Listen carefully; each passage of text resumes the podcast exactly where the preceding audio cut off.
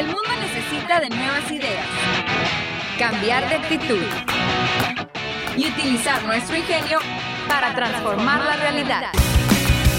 Ingenio, un programa de la División de Ingeniería de la Universidad de Sonora. Iniciamos.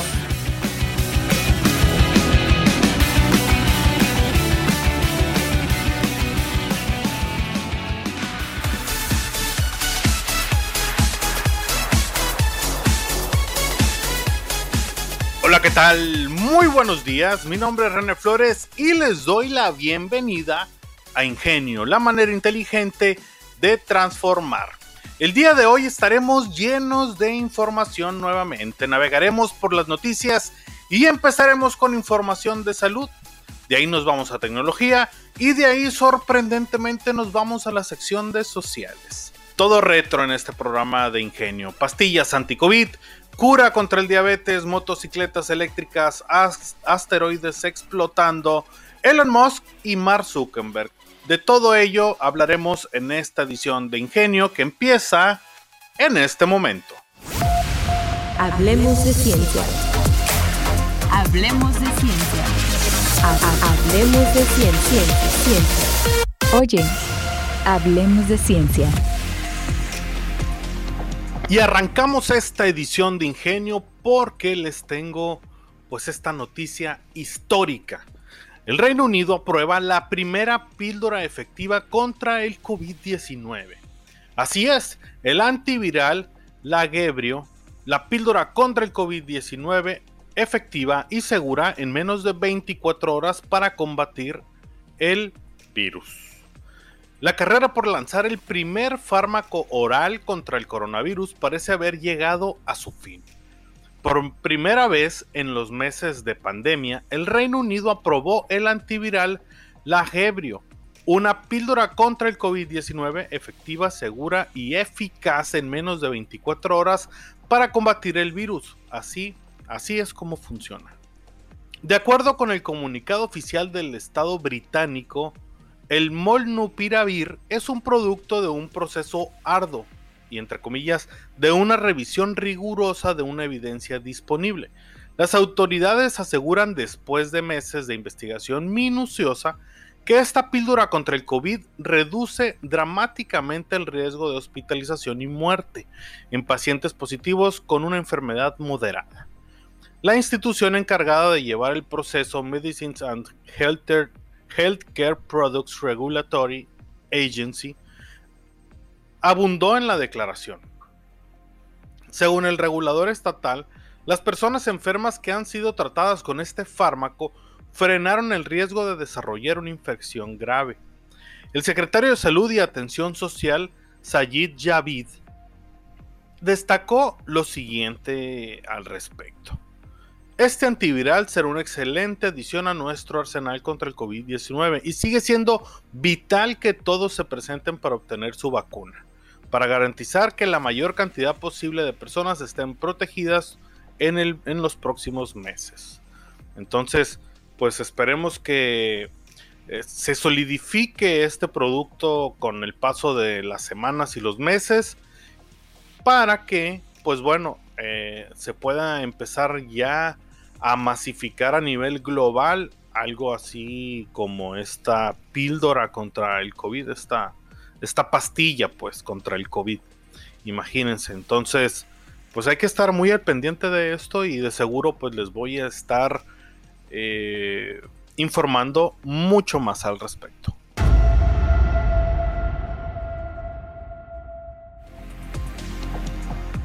Y seguimos con esta con este bloque dedicado a la sección o bueno, más bien a la salud. ¿Por qué? Porque acaba también de salir algo bastante interesante. Descubren que la diabetes tipo 2 puede revertirse sin tratamientos. A 100 años del hallazgo de la insulina, un equipo de científicos descubrió que para revertir la diabetes tipo 2 hay que hacer algo más sencillo de lo que se pensaba. Incluso antes de que se declarara la pandemia por COVID-19, una emergencia sanitaria nacional azotaba ya a México. De acuerdo con la encuesta nacional de la salud y nutrición actualizada en 2018, en México el 10.3% de la población vive con diabetes tipo 2. La publicación considera solamente esta modalidad de la enfermedad en pacientes mayores de 18 años. Después de años de investigación, un grupo de científicos de Estados Unidos descubrió que esta enfermedad no solo es reversible, sino que potencialmente más curable de lo que se pensó por años, y esta es la razón. A raíz de las restricciones impuestas por el, por el COVID, por la pandemia, los registros no han logrado actualizarse. Por el contrario, aquellos pacientes con niveles irregulares de glucosa en el cuerpo padecieron enfermedades graves al contraer coronavirus. Muchos de ellos, de acuerdo con una entrevista exclusiva para muy interesante, no lograron superar la enfermedad. Cuando la condición no está regulada, impacta al corazón, los riñones y los ojos. Algunas veces también a las extremidades, según la investigación conducida por la Universidad de Cambridge. La diabetes tipo 2 puede revertirse con una pérdida controlada de peso. Solo basta con alcanzar una pérdida modesta pero efectiva. En palabras de una, de una epidemióloga líder del instituto Hajira, aquí les va, Hajira Dambaler Miller. Y ella dice, nuestros resultados sugieren que es posible deshacerse de la diabetes durante al menos 5 años, con una pérdida de peso pues modesta, ¿no? Apunta la experta en un artículo publicado en Diabetic Medicine. De acuerdo con Damba Miller, los efectos pueden apreciarse rápidamente. La solución, además, es a largo plazo. Los voluntarios involucrados en el estudio reportaron pasar más de 5 o 10 años sin síntomas de diabetes tipo 2, con los niveles de glucosa perfectamente controlados. Para ello, bastó con perder el 10% de su masa corporal total, no solo modificaron su dieta a alternativas con más fibra, sino que salieron a caminar al menos dos veces por semana. Cuando intentan perder peso, las personas a menudo establecen metas de pérdida de peso elevadas y poco realistas que podrían ser perjudiciales para el éxito, explica. Por ello, una medida más modesta anima a los pacientes a conseguir su meta. Quienes lo logran pueden llevar vidas libres de la enfermedad hasta por una década. A 100 años del hallazgo de la insulina, estos resultados pintan un nuevo panorama para las personas que viven con diabetes tipo 2 en todo el planeta. También hay que estar al pendiente de esto porque como bien dice aquí la nota, pues México es de los países que más de diabetes tiene en el mundo. Entonces, eh, esto de seguro puede beneficiar a muchas personas y pues hay que tener entusiasmo y buena vibra para toda esta gente que está investigando y ojalá se llegue al objetivo, el cual pues sea una cura o algo reversible para esta enfermedad.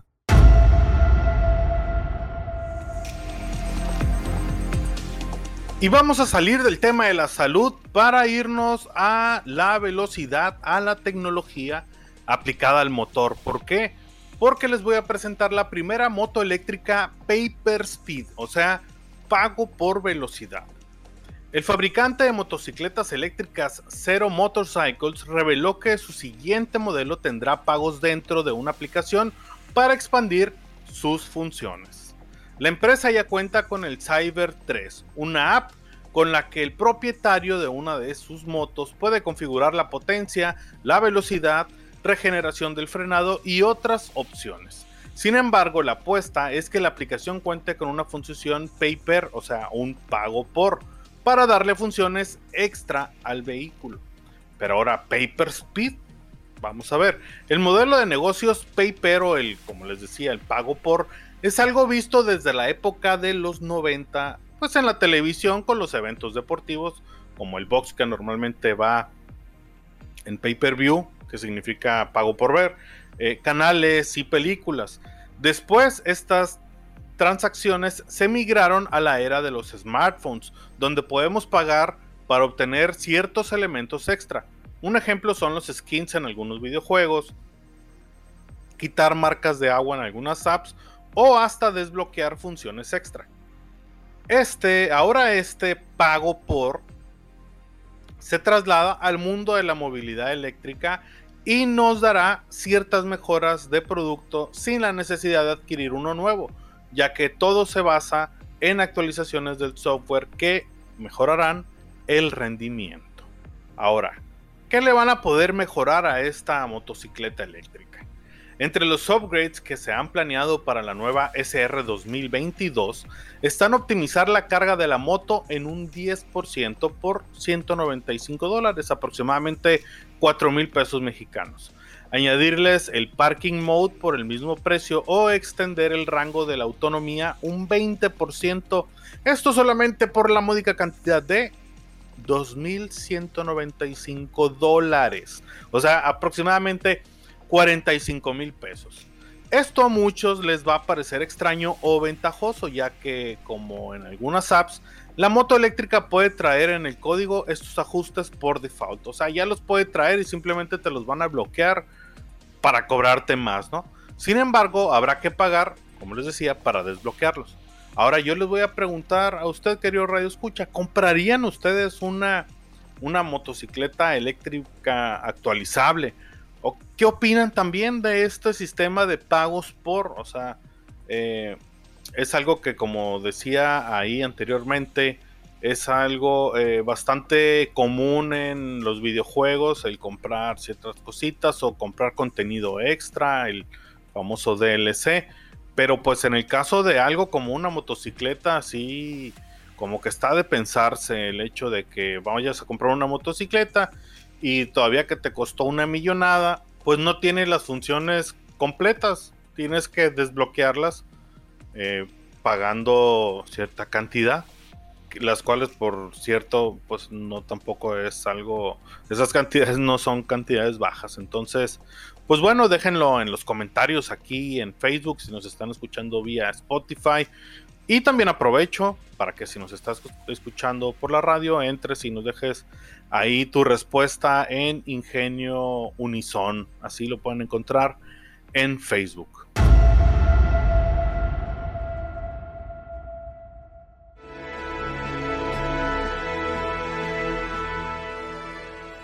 Muy bien, y ahora todos pongan la película de Armageddon, saquen el disco de Aerosmith porque vamos a hablar sobre una nota que podría parecerse un poco, digo, tampoco nos vamos a ir al extremo como en la película, pero agarren bien a su Ben Affleck, porque la NASA impactará una nave espacial contra un asteroide para salvar a la Tierra. La NASA anunció que estrellará una nave espacial contra un asteroide como parte de sus primeras pruebas de defensa planetaria. La Administración Nacional de Aeronáutica y el Espacio de Estados Unidos han puesto en marcha un ambicioso proyecto para proteger a la Tierra de cualquier amenaza. Como parte de este plan, la NASA estrellará deliberadamente una nave espacial contra un asteroide, con miras a desviar su trayectoria. Esto es todo lo que sabemos sobre la primera misión de defensa planetaria. Este mes, científicos espaciales lanzarán el primer cohete kamikaze de la historia. La misión bautizada como DART que significa Double Asteroid Redirection Test, que sería como eh, la redirección del... La, eh, la prueba redireccionada eh, del asteroide, algo así. Bueno, va a realizar, se va a realizar en colaboración con SpaceX. Saldrá de California y viajará a más de 11 millones de kilómetros hacia su destino, un par de asteroides que no representan una amenaza alguna para la Tierra.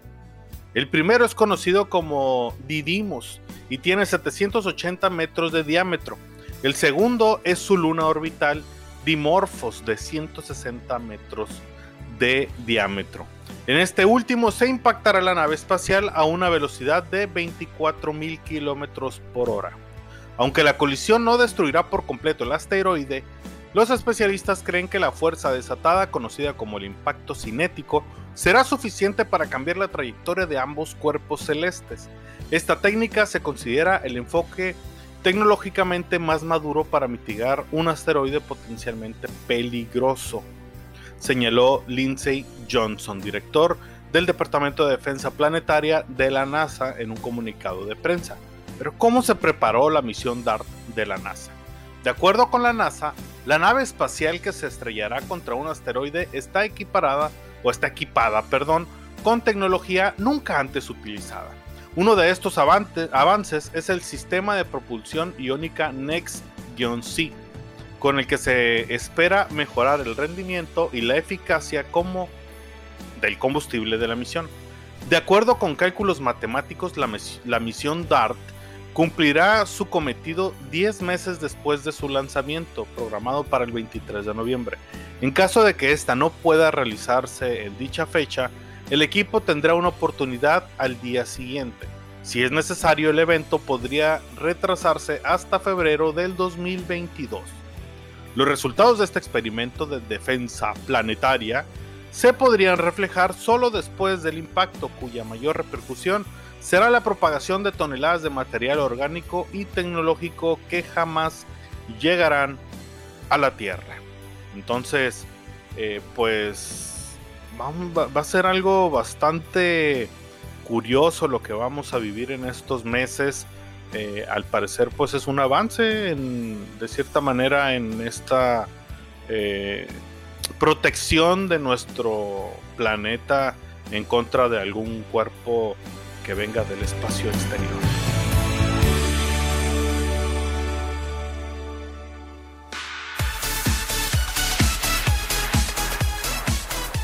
Y como si estuviéramos leyendo el periódico dominical, ahora vámonos a la sección eh, de sociales, porque ahora vamos a hablar sobre millonarios, millonarios que se dedican a la tecnología, a la ciencia, y pues ya pasamos por salud, ya pasamos por tecnología y ahora vámonos a las sociales porque vamos a hablar nada más y nada menos que de Elon Musk.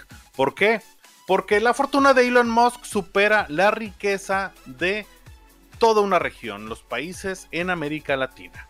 Entre criptomonedas, inteligencia artificial y carros autónomos, la fortuna de Elon Musk supera el Producto Interno Bruto de todos los países latinoamericanos. 315 mil millones de dólares, esa es la suma total que Elon Musk tiene en el banco. La fortuna del magnate sudafricano supera en total, eh, por primera vez en la historia, todos los productos internos brutos de los países de América Latina juntos, así como el dueño de Tesla se convirtió en el hombre más adinerado que ha pisado la Tierra, según la cobertura de CNN. Esto es lo que sabemos.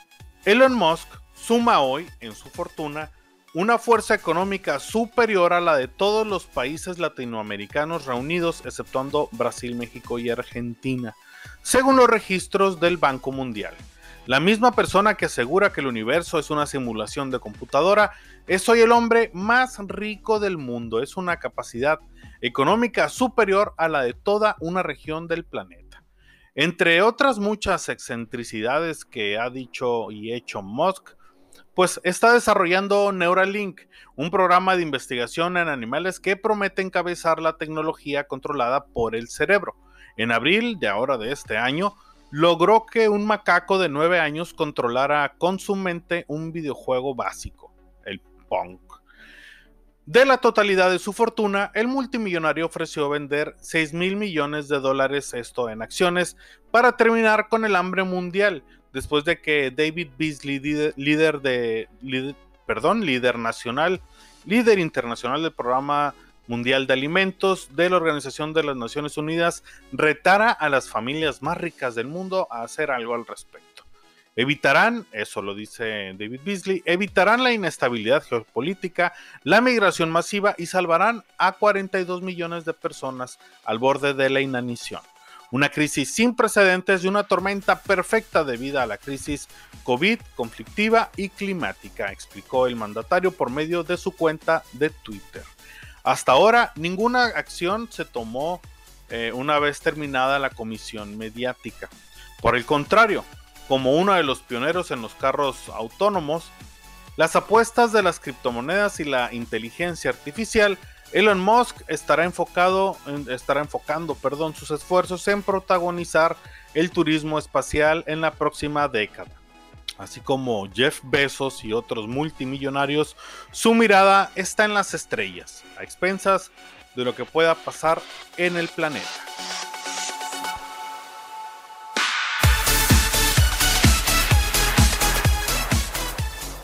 Y de un multimillonario excéntrico nos vamos a otro.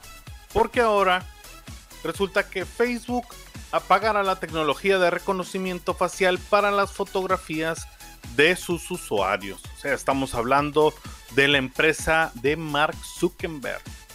Facebook anunció que suspenderá el uso de tecnología de reconocimiento facial en su plataforma y borrará registros de más de mil millones de usuarios. La red social Facebook anunció que cerrará su polémico sistema de reconocimiento facial y la decisión enmarcada en la transición de la compañía de Mark Zuckerberg hacia el metaverso obedeció a las preocupaciones recientes de la sociedad respecto al manejo de información personal de sus usuarios. Pero ahora, ¿qué es el sistema de reconocimiento facial de Facebook? Seguramente se han dado cuenta que Facebook te etiqueta o etiqueta a tus amigos en fotos en donde en efecto aparecen. Esto es posible gracias al sistema de reconocimiento facial que la aplicación instauró hace algunos años. Esta tecnología eh, analizaba fotos y videos del usuario y sus contactos para crear un, un patrón facial único. Con esta información la plataforma buscaba rostros de patrones similares y los comparaba.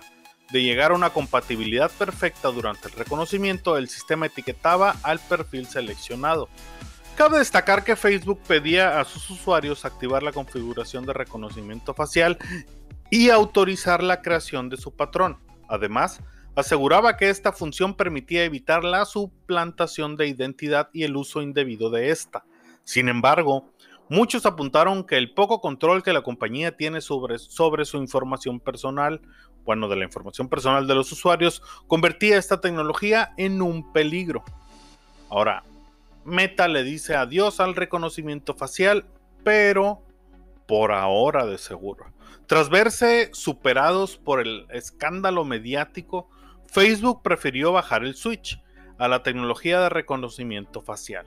Esto también borrará la información de patrones de más de mil millones de personas, casi el 40% del total de sus usuarios. En un comunicado, Meta comentó que esta acción emprendida por su red social representa uno de los mayores cambios en el uso de la tecnología de reconocimiento facial en la historia. No obstante, la compañía estadounidense aseguró que no detendrá sus avances en los terrenos del facial recognition, o sea, del reconocimiento facial, especialmente ahora que sus intereses están enfocados por completo en esta en el establecimiento de su metaverso. De cara al futuro, todavía vemos la tecnología de reconocimiento facial como una herramienta poderosa, dijo Zuckerberg. Por ejemplo, para que las personas eh, que necesiten verificar su identidad o para prevenir el fraude. Continuaremos trabajando en las tecnologías e involucrando expertos externos, señaló el propio Zuckerberg.